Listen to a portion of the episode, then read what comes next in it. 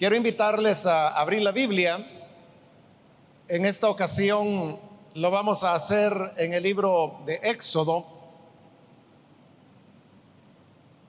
Busquemos el capítulo número 2 del Éxodo y ahí vamos a, a leer la palabra de Dios para la enseñanza que recibiremos en esta oportunidad.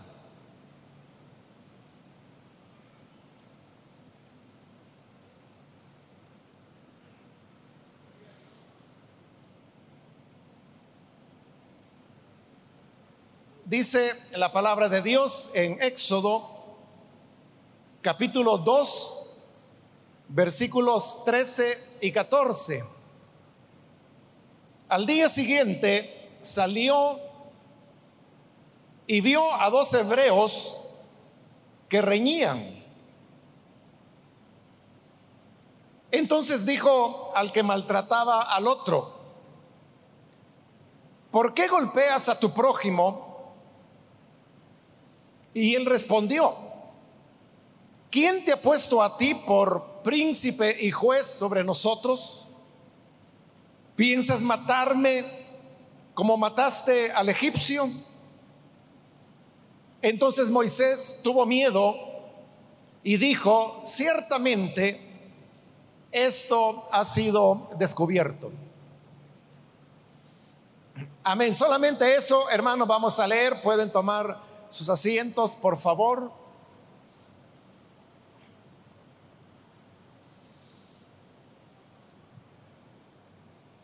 La lectura que acabamos de realizar se encuentra en los primeros capítulos de este libro de Éxodo, en los cuales se nos narra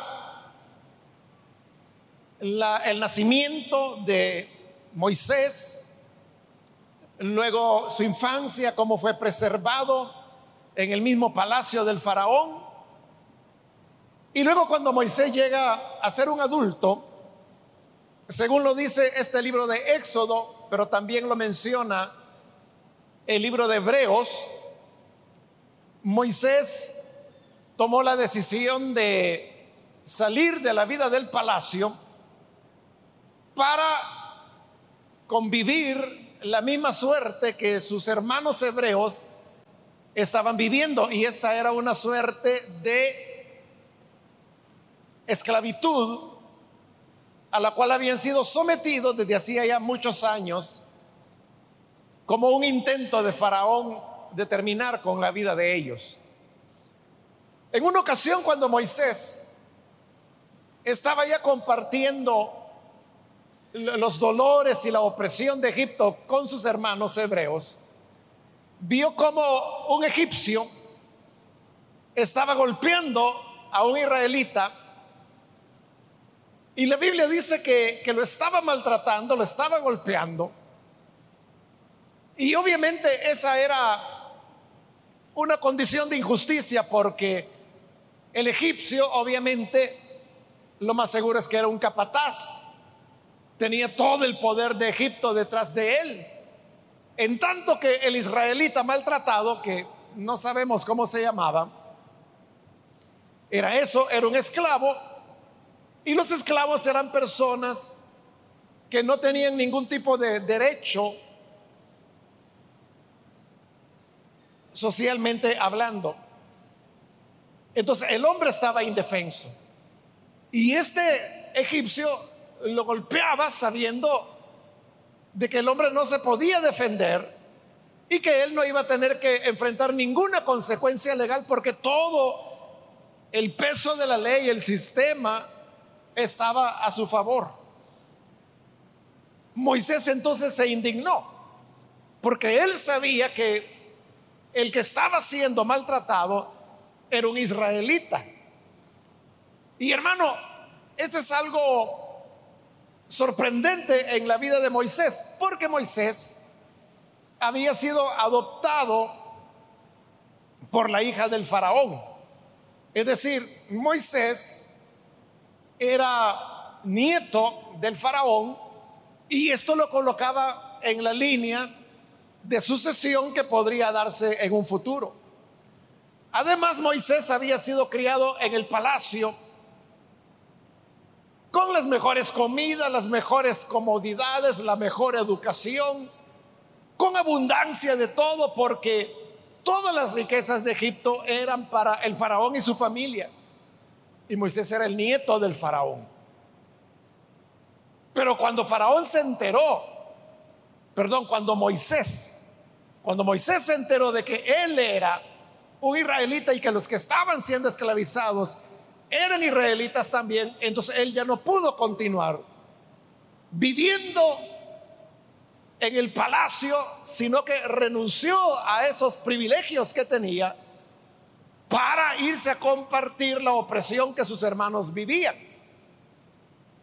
Eso es lo que dice el libro de Hebreos, este libro de Éxodo también, cuando dice que Moisés salió para visitar a, sus hermanos, pero visitarlos no significa lo que hoy nosotros entendemos como una visita, sino que significa que él se ligó a ellos, decidió vivir con ellos. De igual manera que cuando Jesús encarnó y vino a compartir la vida humana, lo que las personas decían cuando veían a Jesús era, Dios ha visitado a su pueblo. Pero esa visita lo que significaba era la venida del Señor Jesús como hombre para compartir todas las condiciones de limitación, de sufrimiento y aún de muerte que nosotros los seres humanos vivimos. Eso es lo que significa la misma palabra que Moisés visitó a sus hermanos, es decir, se fue a vivir con ellos, pero esto significa que él había renunciado a los privilegios que tenía. Dice la escritura que él renunció a los placeres del palacio para poder vivir el oprobio que sus hermanos estaban viviendo. Ahora, para que una persona haga eso, que renuncia a todos sus privilegios de príncipe para convertirse en esclavo, es algo, hermanos, que no cualquiera hace. Y por eso le digo, de parte de Moisés, eso fue algo admirable. Pero si nos preguntamos, ¿por qué alguien haría eso? Solo hay una respuesta. Y es que Moisés consideró que eso era lo justo, eso era lo correcto. Es decir, la motivación profunda en el corazón de Moisés fue el amor que tenía hacia sus hermanos. Por amor a ellos, a sus hermanos maltratados, oprimidos, es que él renunció a lo que tenía. Y ese mismo amor es el que lo llevó a indignarse cuando vio a este egipcio que estaba golpeando a uno de sus hermanos. Entonces Moisés, enardecido al ver esta injusticia, se levantó, atacó al egipcio y lo mató. Eso lo colocaba él en graves problemas porque era algo que los egipcios no iban a tolerar. Entonces lo que hizo Moisés para evitar problemas es que sepultó el cuerpo del egipcio en la tierra donde nadie lo viera. Al día siguiente de haber ocurrido esto, otra vez Moisés había salido y ahora se encuentra otra vez con un cuadro de violencia, pero era diferente. Porque el día anterior la violencia era de un egipcio contra un israelita. Pero ahora era un israelita que estaba maltratando a otro israelita.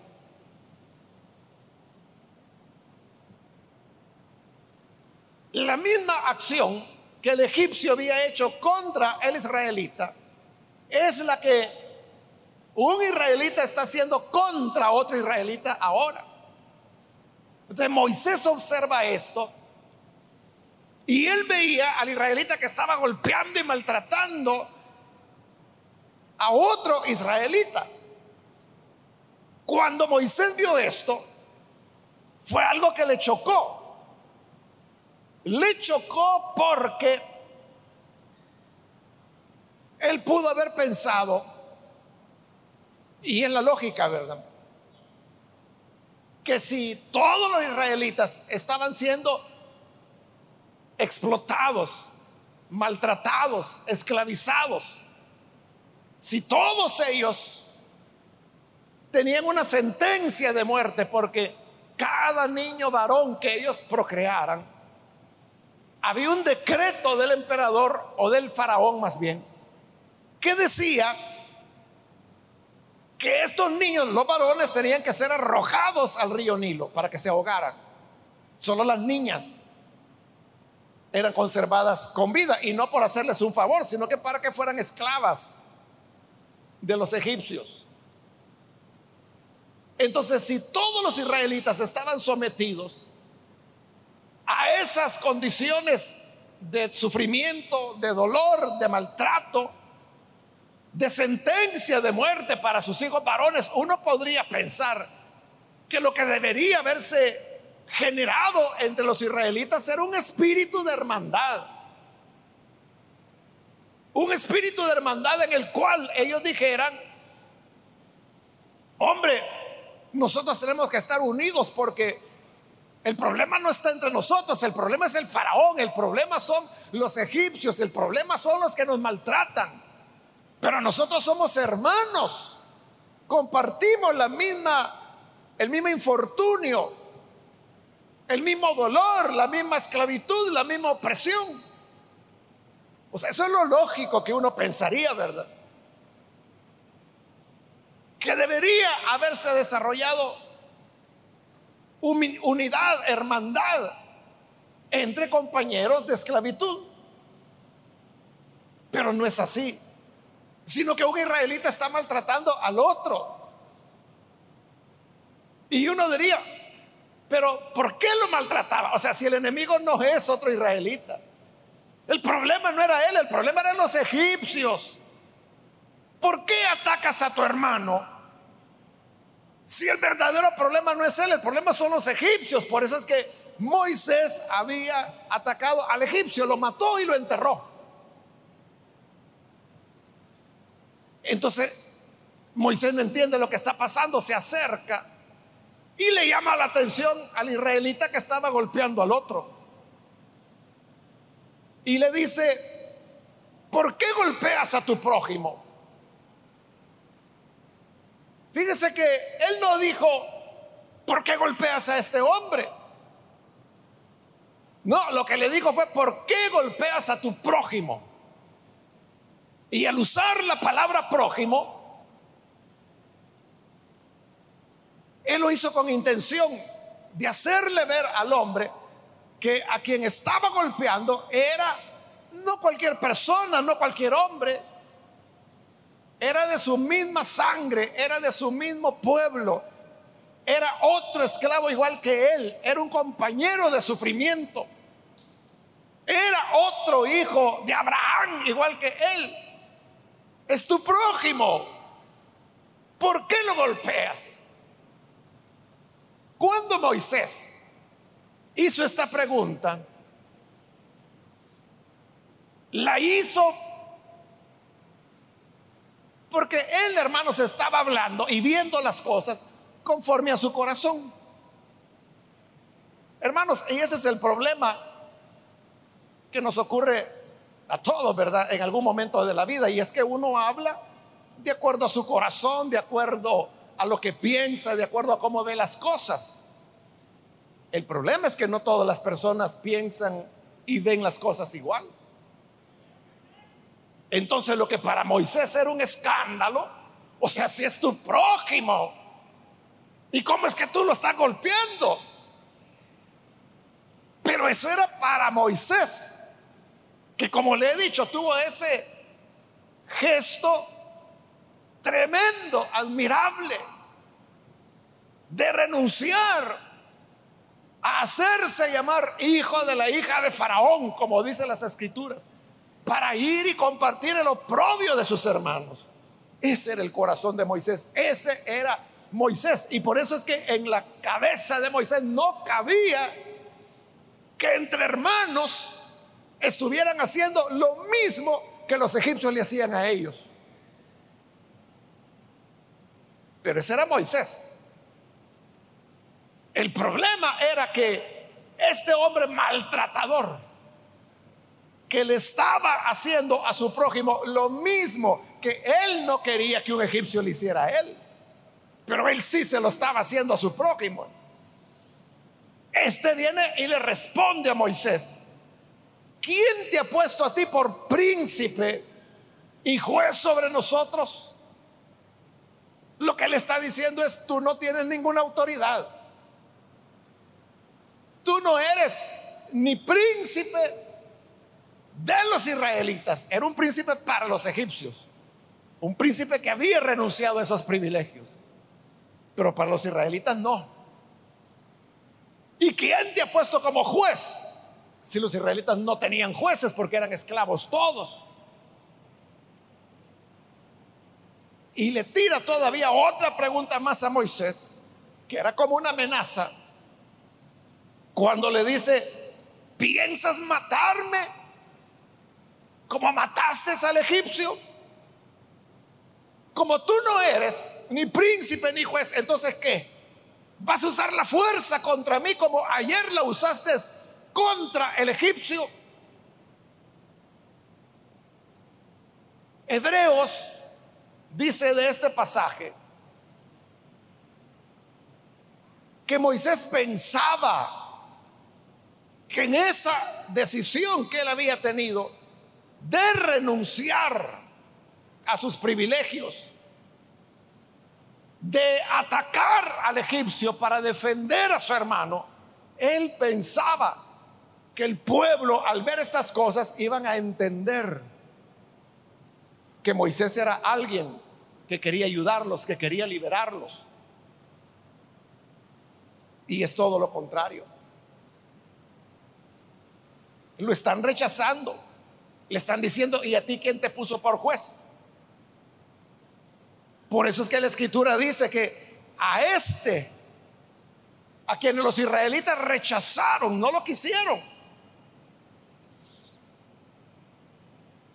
es a quien Dios, dice ya en el Nuevo Testamento, puso como juez sobre Israel. Claro, tuvo que ser 40 años después.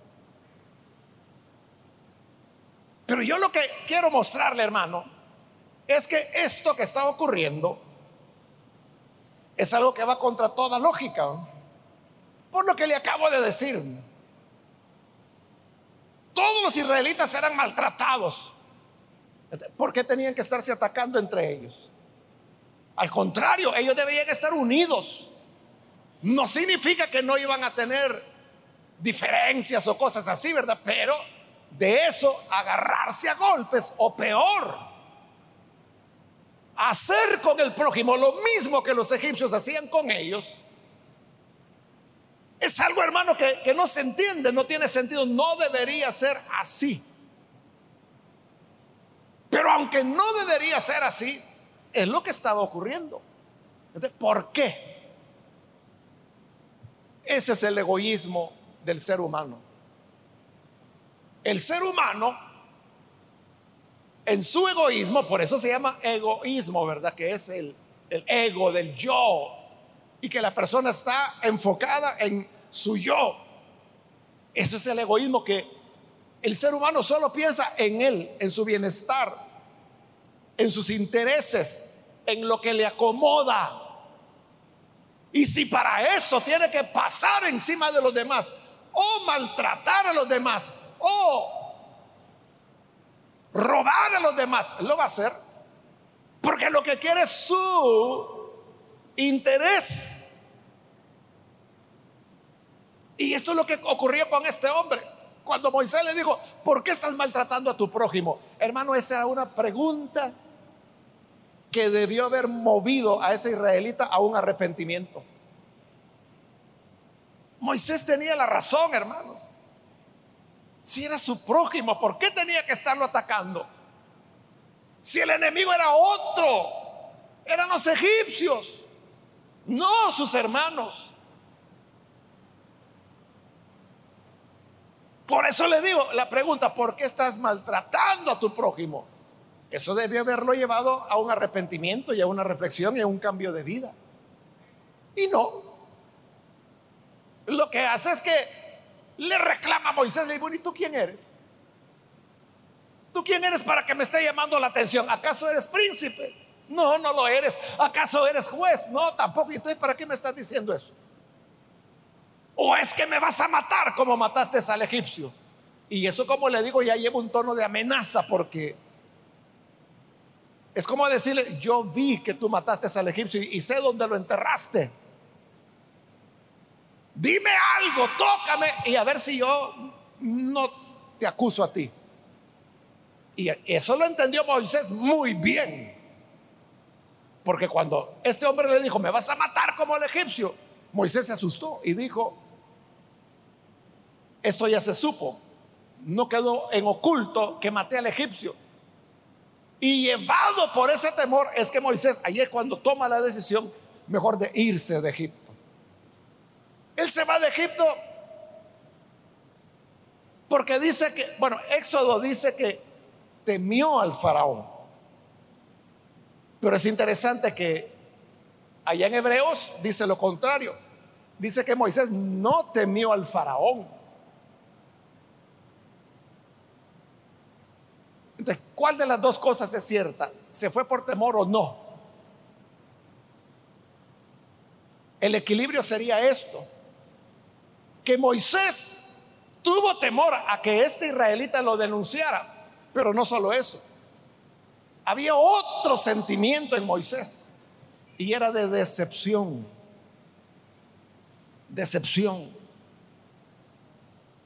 de caer en la cuenta de que aquel pueblo por el cual él había renunciado a tantas cosas, a tantos privilegios, que esa lucha que él estaba llevando, que incluso lo había llevado a matar a un egipcio, no fuera reconocida, sino que al contrario se convirtiera en un arma para que sus mismos hermanos lo atacaran o lo amenazaran a él.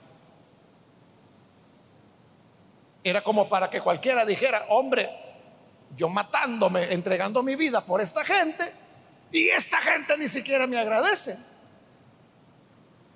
Por eso es que Moisés mejor decide irse. Y en verdad se va, se va por 40 años. Y no va a volver hasta que Dios le doble el brazo y le hace entender que tiene que regresar para cumplir con la misión que Dios tiene para él. Entonces, este es un fiel retrato de lo que es el ser humano. El ser humano es egoísta. El ser humano con tal de verse beneficiado, él no le importa que las demás personas sean maltratadas.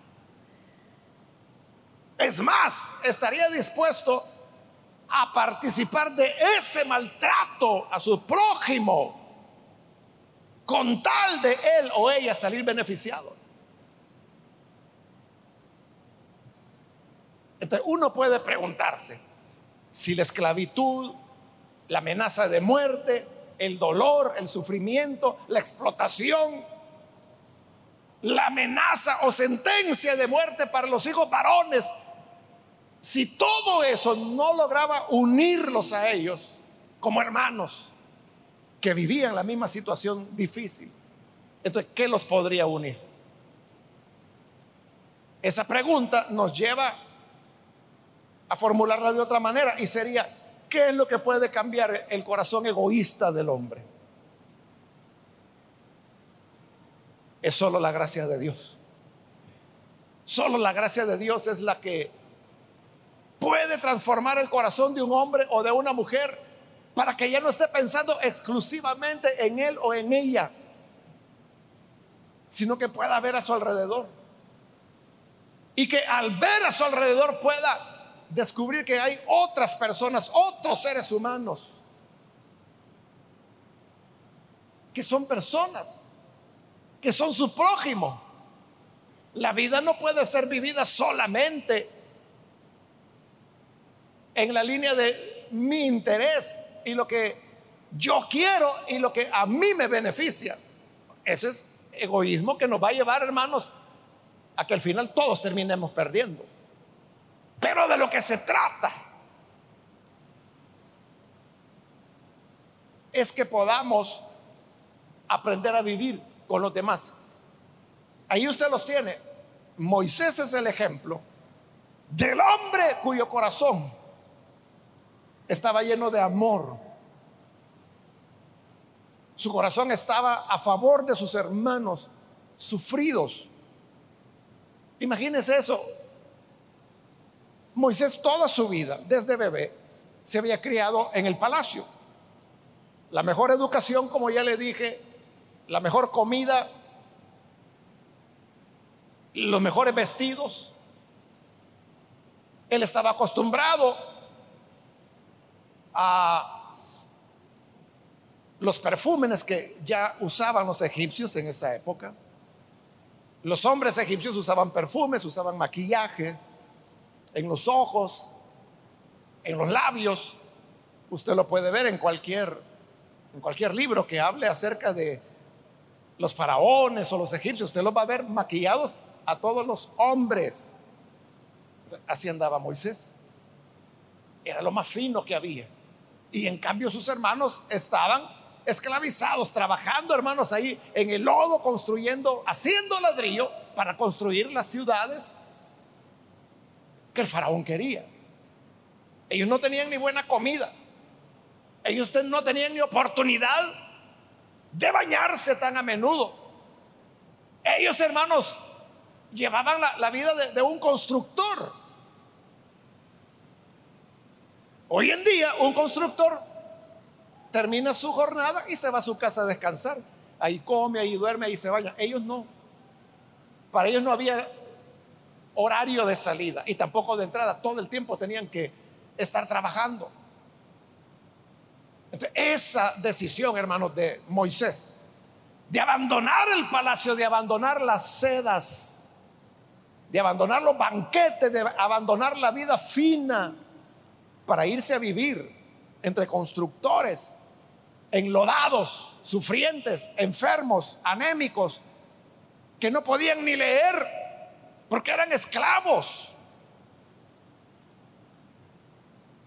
apestosos. Esa es la gente. Ese es el paso que él decidió dar. Y por eso le digo, allí tenemos en Moisés el modelo de un hombre que ama a su prójimo más que a sí mismo. Pero el otro que estaba golpeando al otro israelita, ese es todo lo contrario. Es el que está dispuesto a maltratar al otro, matarlo si es necesario, para agradarse el mismo. Ese cambio, ¿quién lo puede hacer? Le repito, es solo la gracia de Dios, solo la misericordia de Dios es la que nos permite ver a nuestro alrededor y reconocer quiénes son los sufrientes, quiénes son los que pagan los platos rotos, quiénes son los que siempre están en el suelo y nunca en la cama. Eso es lo que nosotros debemos ver e interesarnos por ellos, amarles.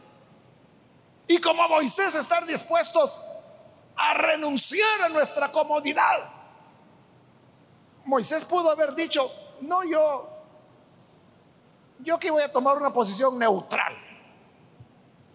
Yo no lo voy a liberar, pero tampoco lo voy a, molestar, no lo voy a maltratar. Así que tranquilo, aquí estoy, no me meto en nada, yo soy neutral. Él sabía que el amor no puede ser neutral. El compromiso con Dios, con Cristo, de ninguna manera puede ser neutral porque Jesús no fue neutral. Juan el Bautista no fue neutral, los apóstoles no fueron neutrales, Moisés no fue neutral, Jacob no fue neutral, José no fue neutral, David no fue neutral. Nadie que realmente quiso hacer la voluntad de Dios fue neutral ante el pecado y la maldad del mundo. Nadie.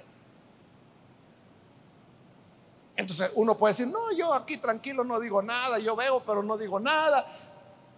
Aquí vamos pasándola, ay, las cosas se van a componer, un día esto va a cambiar.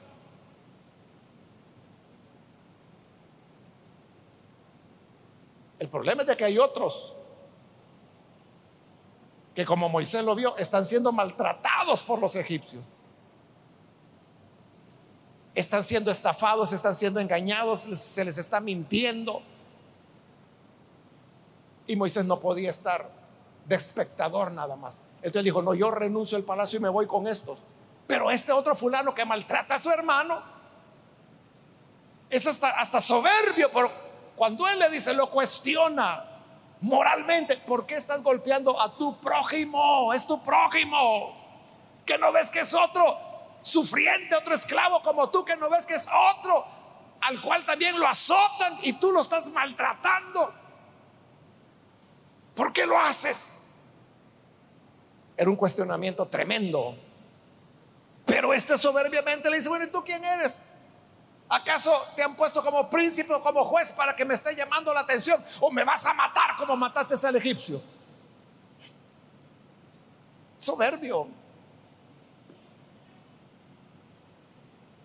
Que el Señor nos ayude, hermanos, para que nosotros no tengamos un corazón así, malo, donde uno solo piensa en sí mismo, en sus ventajas y nunca ve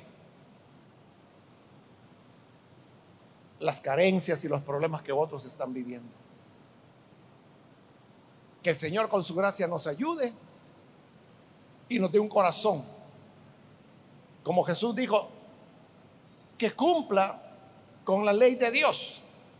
Y el mismo Señor también dijo, toda la ley y todos los profetas, o sea, todo lo que la Biblia dice, se resume en esto, dijo Jesús. Este es el resumen. Amar a Dios con todo el corazón y al prójimo como a uno mismo. Que Dios nos permita tener ese corazón porque en eso consiste el verdadero cristianismo y la verdadera comunión con Dios. Vamos a cerrar nuestros ojos y antes de hacer la oración yo quiero invitar a las personas que todavía no han recibido al Señor Jesús como su Salvador. Pero usted ha escuchado hoy la palabra del Señor. Al oír la palabra, a lo mejor usted en su corazón ahora comprende que esto de servir al Señor es algo que no tiene que ver solo con una iglesia, con oraciones, con cantos, tiene que ver con nuestra relación con el prójimo. ¿Cómo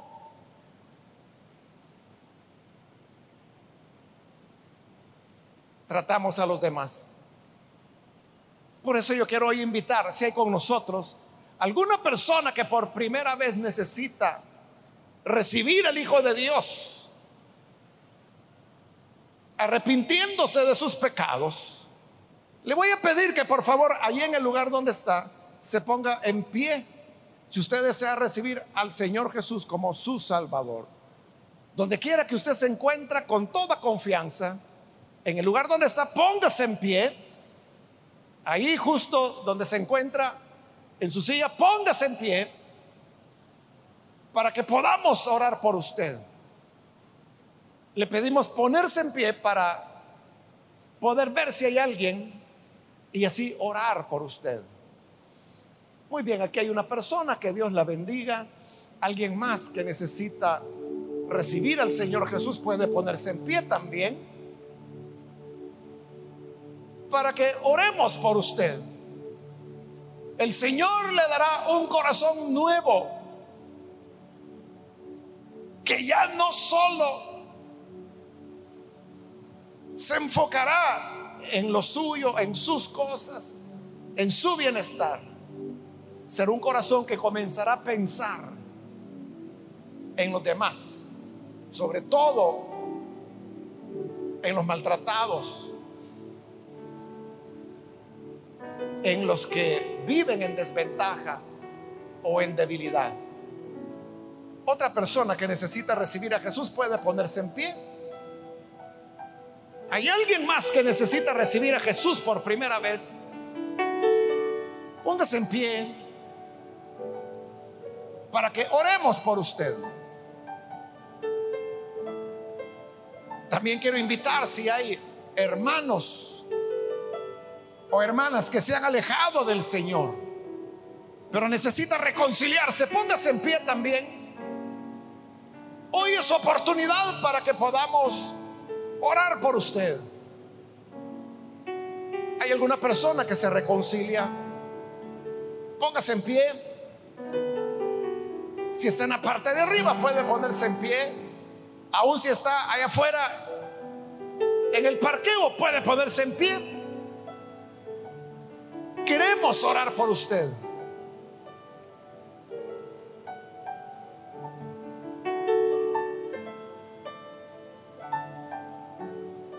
¿Hay alguien más? Hoy es el momento para venir a Jesús. Voy a hacer la última invitación. Si hay otra persona que hoy necesita venir a Jesús o reconciliarse con Él, póngase en pie y vamos a orar. Hágalo hoy porque esta fue ya la última invitación que hice.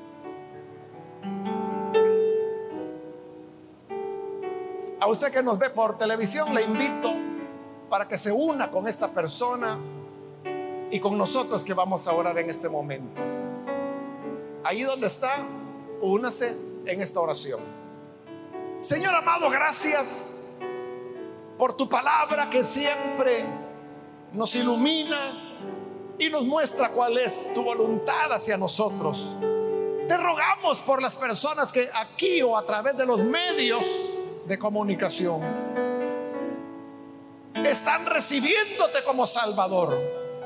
Perdónales, dales vida nueva, regenérales y ayúdanos a todos para que no veamos solamente por nuestros intereses, sino que también veamos por el de los demás. Señor Jesús, ayúdanos a seguir el ejemplo de Moisés, de tu Hijo mismo, que dejándolo todo, se encarnó para llegar a ser como uno de nosotros. Y ya como hombre murió y murió la muerte vergonzosa de la cruz. Ayúdanos para que nosotros también estemos dispuestos a llevar nuestra vida en función, no nuestra, sino que de los más necesitados y afligidos. Ayúdanos, Padre, para que así sea, porque esto es lo que a ti te agrada y es el ejemplo que nos diste en tu Hijo Jesús. Con tu fuerza, la inspiración de tu palabra y el poder de tu espíritu lo hemos de lograr. Por Jesús nuestro Señor, gracias te damos. Amén. Aleluya. Amén.